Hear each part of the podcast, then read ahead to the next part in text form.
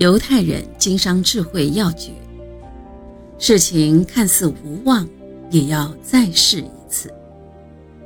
有这样一则寓言：两只青蛙觅食的时候，不小心掉进了路边一个牛奶罐里。牛奶罐里还有为数不多的牛奶，但青蛙们已经感到了灭顶之灾。一只青蛙想：完了完了！全完了，这么高的一只牛奶罐呐，我是永远也出不去了。于是它很快就沉了下去。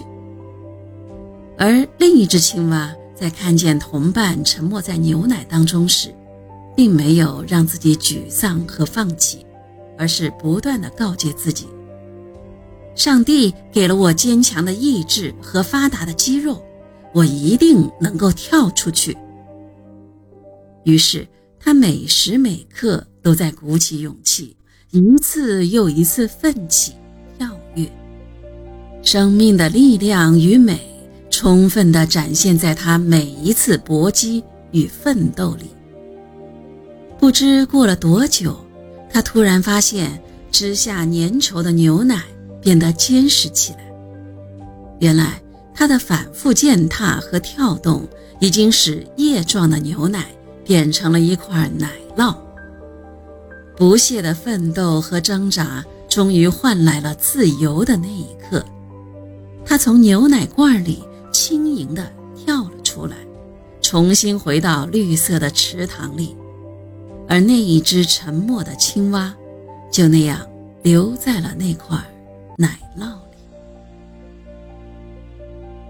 犹太人在经商中。常常会遇到各种危难情景，却又无能为力。这时，他们唯一的办法就是咬紧牙关，相信一切都会过去。如果你好好审视历史上那些成大功立大业的人物，你就会发现，他们都有一个共同的特点：不会轻易为危机失败所打败。退却，不达成他们的理想目标心愿，就绝不罢休。肯德基炸鸡连锁店的创办人桑德斯上校，是在年龄高达六十五岁时才开始创业的。他展开挨家挨户的上门推销，把想法告诉每一家餐馆，说：“我有一份上好的炸鸡秘方。”如果你能采用，相信生意一定能够提升，而我希望从增加的营业额里抽成。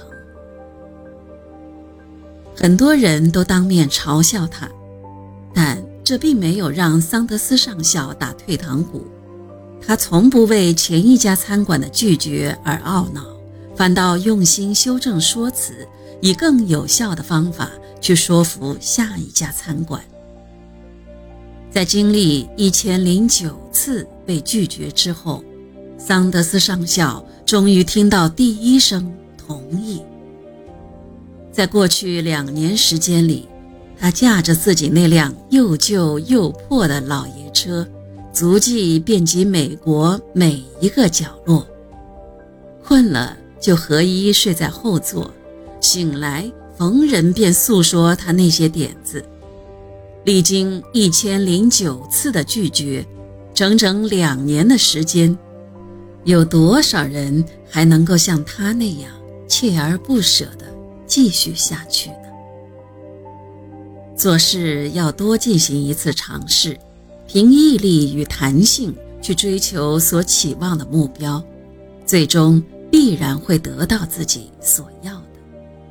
因此，你做什么事，可千万别在中途便放弃希望。